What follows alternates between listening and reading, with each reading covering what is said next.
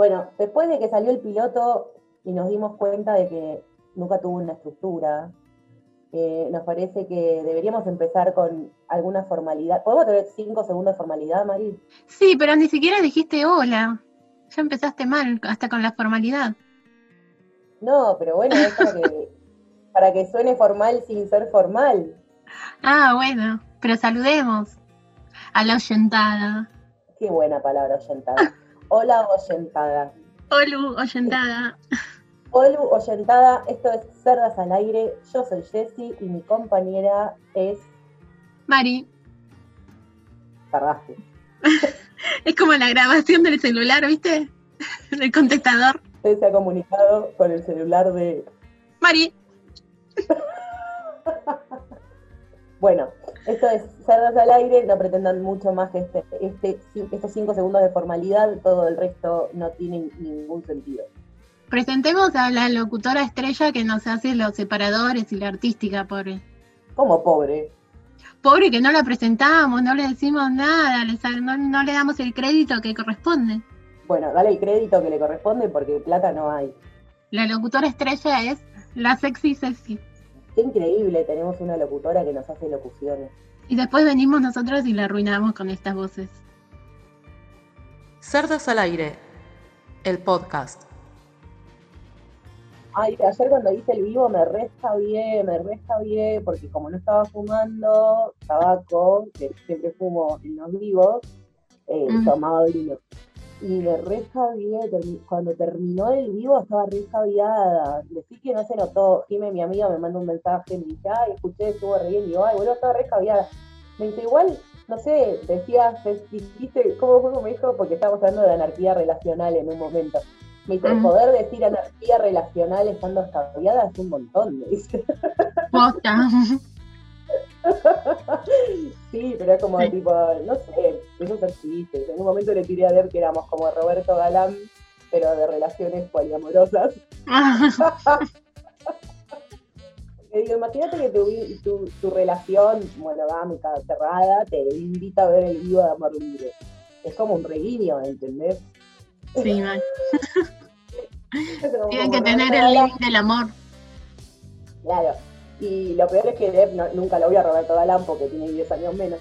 Ah, claro. claro. Digo, nada, es un programa donde la gente iba a encontrar pareja. Entonces nosotros venimos siendo como Roberto Galán, pero del poliamor.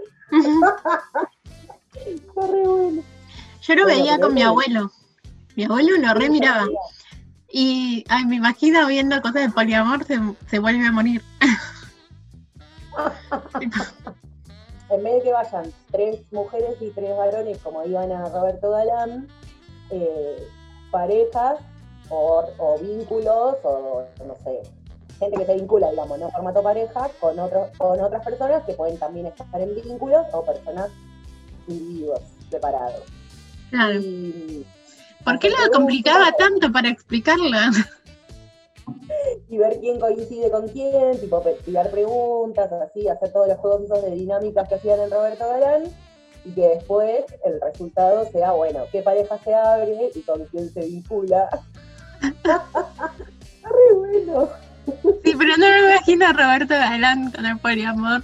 aparte, imagínate, una vez pasó que dice fulana y fulano hicieron pareja. Y el chabón dice, no, yo no la elegí a ella, pero bueno. No. Entonces, ¿cómo que no? Y volví a mirar las tarjetitas, ¿viste? Pero, no, yo no la elegí a ella, pero bueno. Horrible, aparte en la tele. ¿Pero que era en vivo el programa? ¿Que lo pasaron No, pero lo pasaban igual. Ay, no, era un re blooper. Sí, no les importaba nada y lo pasaban igual. Muy bueno, tendría que volver. Tendríamos que hacer una versión millennial de Roberto Galán. Pensar una adaptación millennial de gente que busca pareja. Bueno, era Cupido, que era un horror. Cupido era ese que tenía los, los sillones enfrentados, como que había boxes. Ah, una vez armó un trío ahí. No.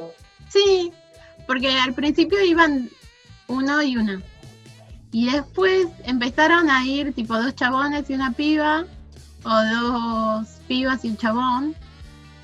Y una vez se eligieron entre todos y quedaron entre todos. Después no sé qué habrá pasado y no sé qué tan real habrá sido, ¿no? Pero en ese momento se habían elegido entre los tres. Mira, retro. Cerdas al aire, el podcast que nadie pidió. ¿Quiénes somos? ¿Por qué estamos aquí? ¿A dónde vamos? ¿Quién? Sí. ¿De dónde venimos? ¿De dónde venimos? Yo vengo del banco. vengo del banco y de la verdulería. Yo vengo de trabajar y de la verdulería. ¿Viste la verdulería hoy también? Que es sincronicidad. ¿Viste? Sí, de paso, tenía que ir a comprar la droga. Mandarinas. Mandarinas. Yo compré ayer mandarinas. Pero vos sabés que, que compro siempre en la verdulería que está enfrente de mi casa, que siempre fue más cara, pero ahora es como cuarentena, están aprovechando a full. ¿Compras enlatado? Yo no, de verdad. Yo compro boludeces, no compro comida, de verdad, en general. Ah. Pero algo que sí no como, no lo compro ni dejo comprar, son las arvejas enlatadas. ¿Qué problema tenés con las arvejas son, son horribles, son las más feas que comí en mi vida. ¿Tengo que ponerlo en la lista de las cosas que no te gustan? toda mi vida, va, en la casa de mis padres y madres, siempre se comía arvejas en latas y yo pensé hasta los 20 años que las arvejas eran horribles, hasta que descubrí que si comprabas o frescas o congeladas, están buenísimas. Entonces el problema es el enlatado. Sí, y me re doy cuenta cuando son enlatadas. Son espantosas. Ay, qué lindo. Bueno, sí, igual a, mí me gusta la arveja seca que se cocina, ¿viste? Que viene en paquete. Claro. La cocinás, pero tiene otro gusto. No sé, a mí la enlatada me gusta. Yo he comido eh, arveja de lata así con el tenedor. Ay, no, qué asco, por favor. Podríamos hacer un programa de cocina, pero el audio. Teórica.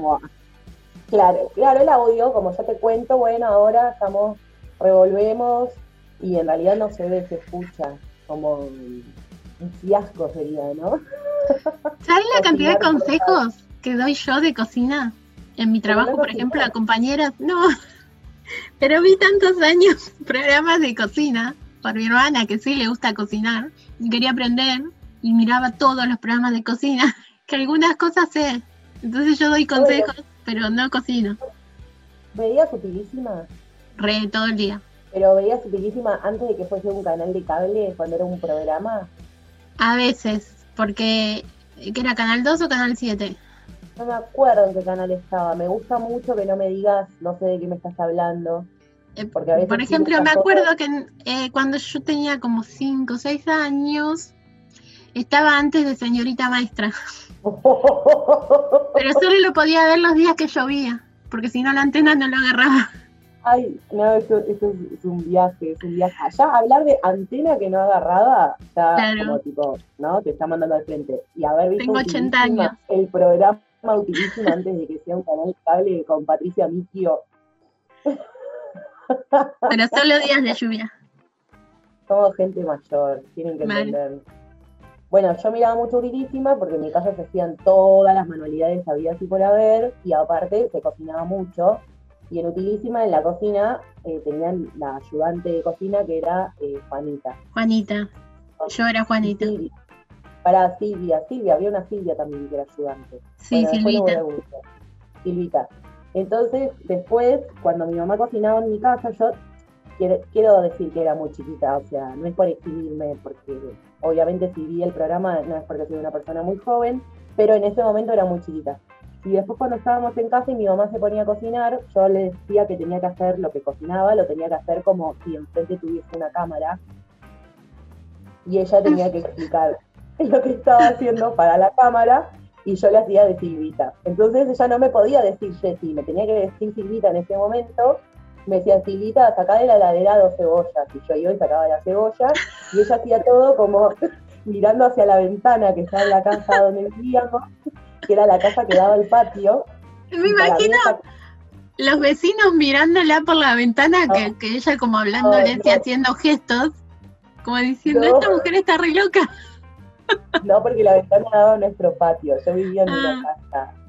la ventana daba al patio y esa ventana era la cámara para mí. Entonces, en realidad, para mí era la pantalla, o sea, yo no tenía la idea de cámara. Claro. Para mí la ventana era la pantalla. Entonces ella tenía que hacer hacia la, pantalla y a veces se olvidaba. Y nada, y se ponía a cocinar y hacía las cosas en silencio y yo le hacía por lo bajo, le decía, la cámara, le decía, no, la pantalla. La pantalla, tenés que explicar lo que estás haciendo a la pantalla, le decía. Bueno, yo fui hija, hija única hasta los ocho años, entonces tienen que comprender que me aburría mucho. Bueno, no ves, como yo era la menor de dos hermanas, yo siempre era la Silvita, pero porque a mí siempre me tocaba la parte fea. pero era re siempre... ser Silvita. No, era re feo, porque a mí me tocaba lavar, me tocaba hacer todas las cosas que a nadie le gusta hacer. Ordenar, sacar las cosas, guardar. Y no cocinar, ponerle. Te jugábamos a la oficina. Yo siempre era, la secretaria, nunca era la jefa. Jugábamos a que éramos millonarias. Entonces, una era la millonaria y la otra era la sirvienta. Yo siempre era la sirvienta. Tal cual, sí. Yo hacía doble papel. Era sirvienta y era invitada de la dueña de casa. Yo tengo dos primas que son más grandes que yo y cuando éramos chiquitas había mucha tensión por, por las jerarquías entre mis primas y yo. Entonces eh, teníamos juegos muy clasistas, esto es una, no lo hagan en sus casas, eran juegos muy clasistas, pero siempre me tocaba ser la sirvienta a mí. Aparte me decían así, era la sirvienta. Tenemos que contextualizar que estábamos en los 80, ¿ok? No era ahora. Sí, obvio, claro. Claro, ahora es un, juego horrible jugar a eso y marcar esa diferencia. Pero en ese momento, aparte era como tipo, también estaban muy de moda esas novelas eh, de ricos, de gente rica, que tenían una sirvienta que venía en, uniforme, el uniforme negro y blanco, con, la, con el delantal blanco. Y a mí siempre me tocaba ser la sirvienta porque era la forma en que mis primas me marcaban la jerarquía. Claro, bueno, ¿ves? A mí me pasaba, pero con mi hermana. Igual la amo. Pero bueno, yo tenía que obedecer porque era la menor. Pero qué cosas horribles se nos han transmitido por los medios de, comunicación y por la televisión, que eran re clasistas, era, era horrible. Claro, y bueno, a mí me educó la extraña dama y Estrellita Mía. Estrellita Mía, ¿te acordás? Estamos haciendo un programa retro. Claro, no lo vamos a explicar, que googleen que era la extraña dama y estrellita mía, si quieren saber. Ay, estrellita mía, yo me recuerdo. Ay, después estaban las de mm, Carlos Mata. Sí, Cristal. Cristal con Grecia Colmenares. no. Colmenares? No. En esa no era esa, e, era otra.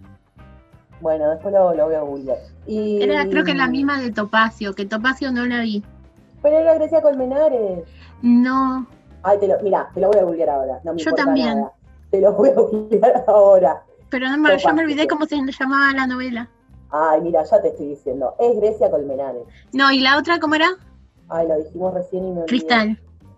Cristal, Cristal. Pero esa no era Grecia Colmenares. No, esa no.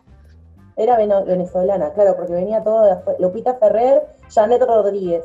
Janet Rodríguez. Lupita Ferrer era la mala. La mala. La madre de Carlos, Mata. Claro, Carlos Mata.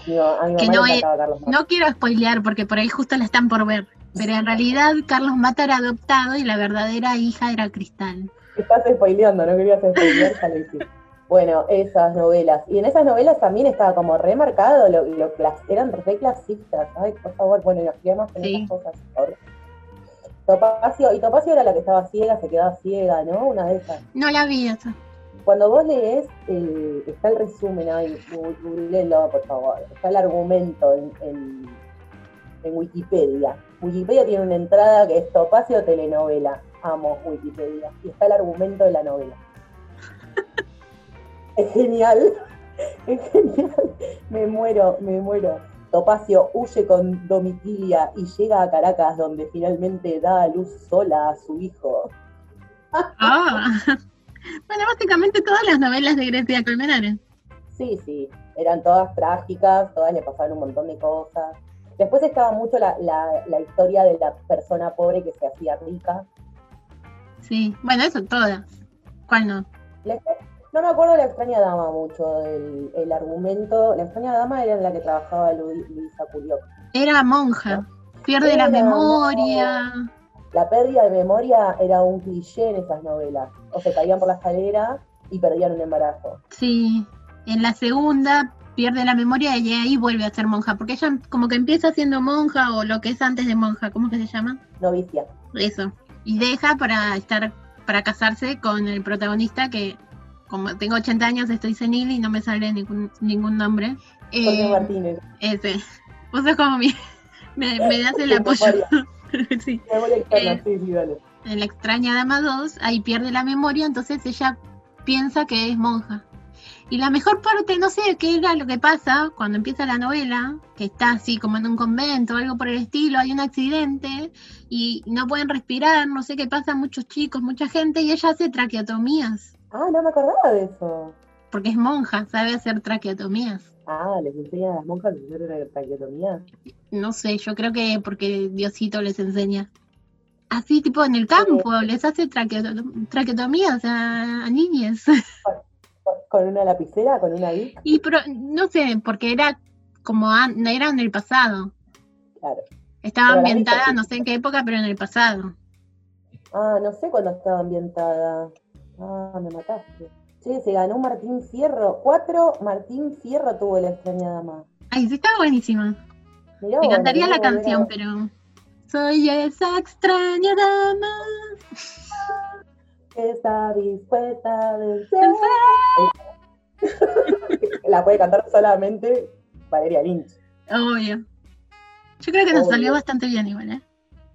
Sí, sí, sí, está bueno, la podemos dejar. Ah, quería decir que está, María Rosa Gallo era la mala, la mala más mala, de las malas. Sí, la malísima.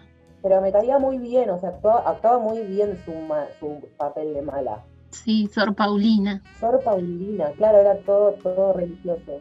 Va, eso me hizo acordar a la novicia rebelde. ¿Viste la novicia rebelde de la película? La vi y la vi en el cine. en el estreno. Ah, no, en el estreno. No, no, no, pará, después estreno. No, pero viste que hace un par de años la dieron en el cine. ¿Un año o dos? Ah, no sé. Y fui con fui a verla con mi hermana. Éramos las únicas. Me gusta mucho. Yo la vi hace poco, en cuarentena la vi. Me gusta esta película. Igual eh, em, hay que contextualizar y todo, pero hubo cosas muy machistas que me hicieron mal. Sí, sí, olvídate. No, ahora empezás a ver cosas de antes que te parecían divertidas y vos decís, yo me divertía con esto, ¿Cosa? Sí, sí, no, hay cosas que son como, bueno, paren un poco, esto ya es demasiado machista. Sí, sí, recontra. Pará, y otra que viene el cine hace poco, pero que también es una película vieja, es Casablanca. Ay, qué bueno. Sí, la la vi en el cine cuando hicieron, como una, ¿cómo se llama cuando vuelven a poner en cartel una película vieja? Sí, como esta. Eh... No nos acordamos. Bueno, Casablanca desde el 42. Me gusta, creo que de las clásicas es una de las que más me gusta, Casablanca. Porque es medio dramática, es dramática como yo, ¿viste? ay, nos queremos pero nos separamos y tiene todo ese componente de... de novela. de nos amamos pero nos tenemos que separar mi vida. bueno, Andrea del Boca. Ah, la de Andrea del Boca también las veía, pero Andrea del Boca ya eran como eh, noventas, ¿no? Ya eran novelas de los noventas. Sí, pero Estrellita Mía es ella. Eh, ¿Y qué fue como la primera Estrellita Mía? Creo que sí, no, la primera no, la primera es... No, porque todo es chiquita. Sí, eh, Andrea Celeste. Esa no la vi. Ay, yo la vi, pero ya, vieja era cuando la vi. Claro, Estrellita Mía. La novela, no yo. No, vos no, vos sos una piba. Estrellita Mía es del 87. A ver. Claro, yo tenía 6 años. Era con Ricardo Darín, no me acordaba de eso. Sí. ¿No estaba Laporte también en un momento que era ciego? Eh, Miguel Ángel se llamaba. No lo estoy leyendo, te lo juro. No, no, obvio, te cae del cielo la información. No, no, no, no, me lo acuerdo, me lo acuerdo. Ah. No, de posta, eh, para, él hacía un personaje que era ciego y que se llamaba Miguel Ángel, acá está, sí, acá está, ahora sí lo estoy leyendo. Osvaldo Laporte como Miguel Ángel, toma, me acordé. ¿Y la mala quién era? ¿La mala? jamás me acordaría de todo eso que dijiste, pero... Ay, pará, ahora te lo leo. Maricel Antonín, Virginia Amestoy, Marina Skell y Alicia Aller, son las malas. La que me acuerdo es Alicia Aller, todas las demás no. Pará, y otras novelas de Andrea del Boca, uy, hizo muchas novelas. Eh, Celeste. Papá, Corazón fue una de las primeras. ¿Pero esa novela o película? Dice telenovela. Ah. Bueno, después de Creyita Mía vino Celeste, que eso sí ya era 91.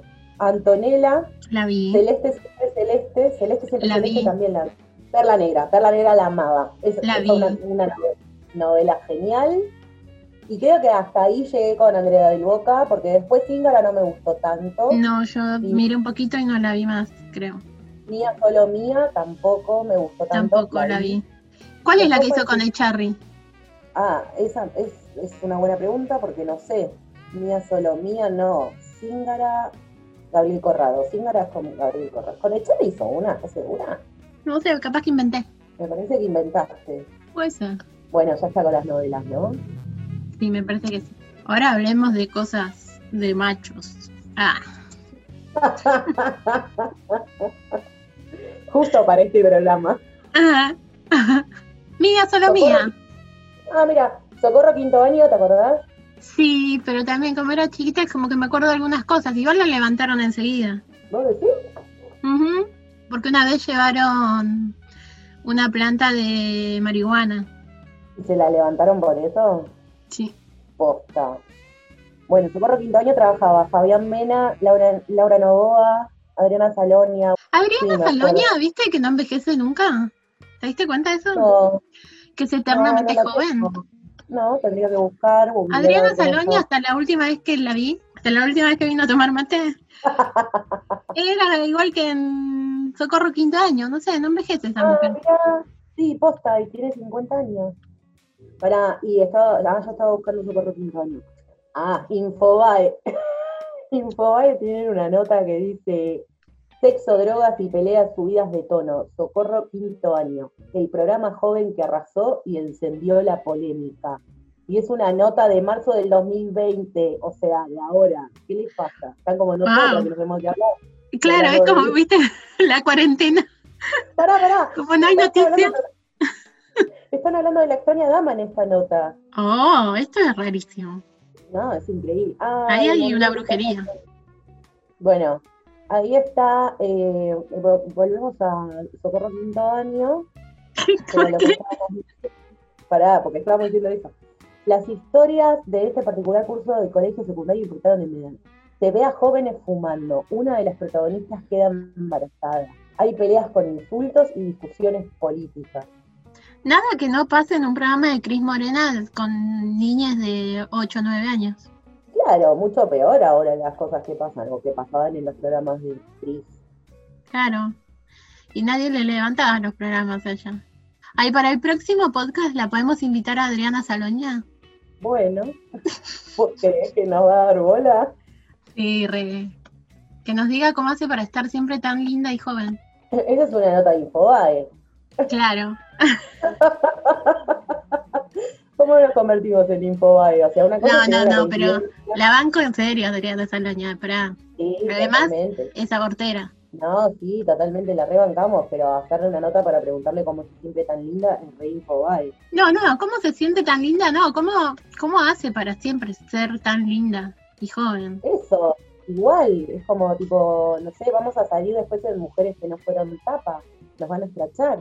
Claro, bueno, después que nos cuente también si jugaba a ser sirvienta o, o, era la millonaria. Qué ideas de miércoles. no, no, no, no, se cayó, se cayó totalmente. Te tengo que como que encarrilar cada tanto, Mari, como tipo, ¿qué onda? bueno, no, está bien. Igual la podemos invitar, no sé. Sí, obvio, la podemos invitar, pero hablemos de otras cosas. Yo digo que, que re viene, está re. Cerdas el podcast. Al aire. Bueno, Mari, el infierno va a estar lleno de arvejas en lata. Ay, no, por favor, arvejas con coco. Y lemon pie. Ay, no, qué horror.